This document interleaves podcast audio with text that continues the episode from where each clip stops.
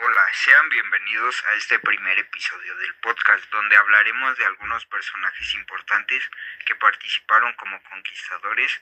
Se, contestarán ciertas preguntas para poder conocer y entender de mejor manera cómo es que fue este proceso de conquista y qué llevaron a cabo para realizarlo.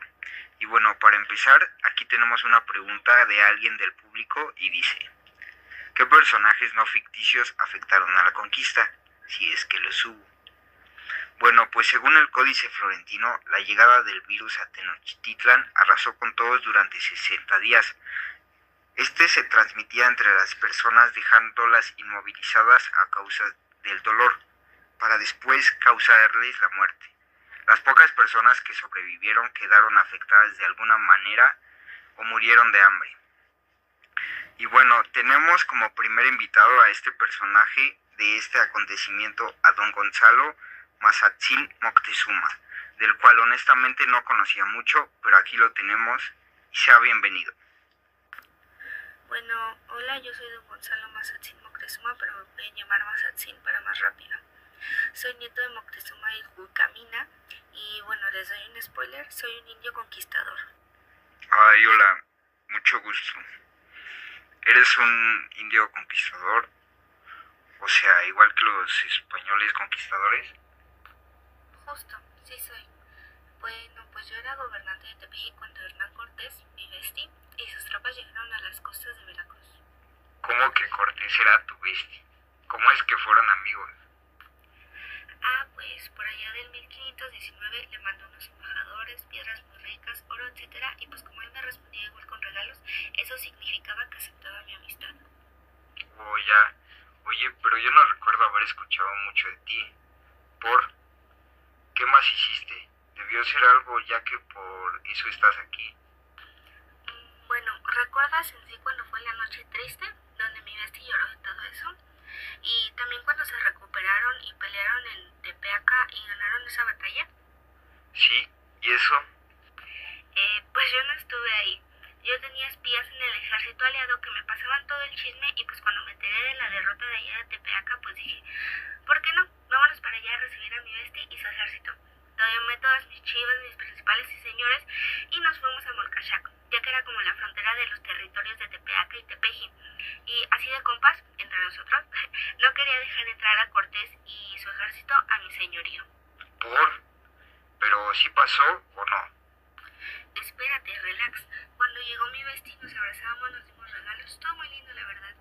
Pero llegó el momento donde tuve que decirle que pues no quería que pasara, que era mejor que regresara a Tenochtitlan y que yo le ayudaba a conquistar la Mixteca alta y baja. Y pues resulta que mi bestia aceptó y al día siguiente se fue y pues bueno, ya todos sabemos qué pasó con Cortés. Sí, pero ¿qué pasó contigo? Qué buena pregunta. Pues yo conquisté no uno ni cinco, sino 21 señores en nombre del rey de España. También sé que se preguntarán, pero ¿por qué actuaste de ese modo? Y justo tengo la respuesta. Con decirle a mi bestia que se regresara a Tenochtitlan, yo iba a salir ganando aun si lo derrotaban. O si Cortés salía victorioso, igual saldría ganando. En pocas palabras, fui un oportunista. Un gusto de estar aquí con ustedes. Perfecto, muchas gracias. El día de hoy Cristóbal Colón acompaña, además de otros personajes del periodo de la conquista. Hola Cristóbal, ¿cómo te encuentras? Muy bien, gracias. Contento de estar aquí. Me da gusto. Para empezar, ¿me podrías dar información en general sobre ti, por favor? Pues fui un navegante, cartógrafo y explorador, reconocido por haber descubierto América el 12 de octubre de 1492 y por haber dado paso al primer encuentro entre las civilizaciones europeas y americanas. Normalmente soy muy conocido por esta información. Cuéntame qué decían las cartas que aportaste en la aculturación española. No lo recuerdo claramente, amigo, pues ya pasó mucho tiempo.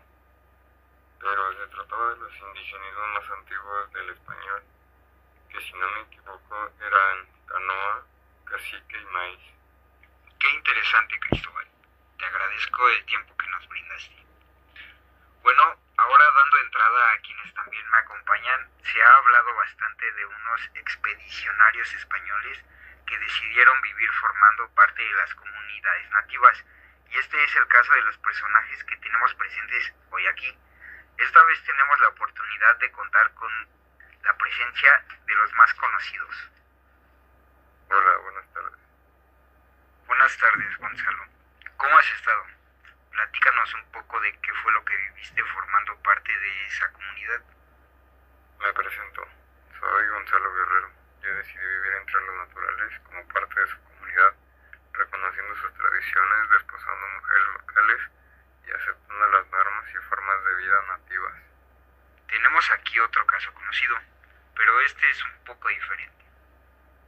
Hola, Pedro. ¿Puede contarnos cómo fue que sucedió esto en tu vida? Hola amigo, mi nombre es Pedro Calvo de Barrientos. Mira, mi caso es diferente como lo comentas. Yo tuve que huir al reino de Chile por cuestión de salvarme. Yo cometí un robo y el gobernador Francisco Pizarro ordenó cortarme las orejas, entonces fue por eso por lo que yo decidí huir. Y fui bien recibido por los indígenas del valle de Copiaco. Ok, después de estas pequeñas entrevistas tenemos a un historiador. Cuéntame, historiador, ¿en qué periodos los otomís desarrollaron un papel principal en el antiplano central? Bueno, pues los otomíes tomaron un papel importante durante el protoclásico y el clásico, es decir, en los años 1050 a.C. al 900 después de Cristo, porque hubo una diferencia lingüística la cual terminó separando el otomí del mazahua en la rama madre Otupame. Ah, entonces, eso fue lo que ocasionó que algunos pueblos se fueran al pueblo Pame que ocupa Hernán Cortés. Así es. ¿Y qué fue lo que hicieron en el posclásico?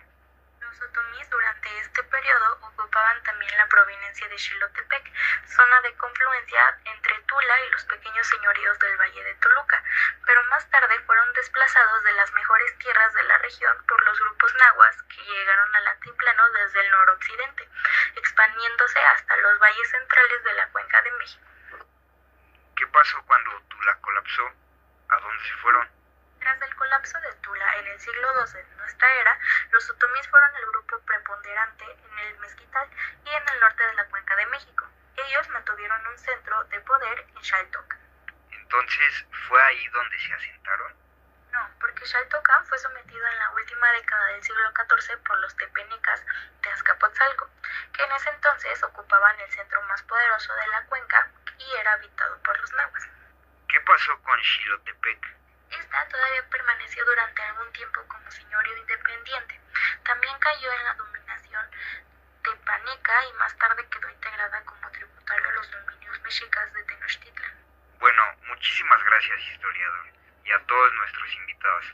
Fue un gusto platicar con ustedes y hemos llegado al final del episodio. Espero les haya gustado y hayan disfrutado a nuestros invitados.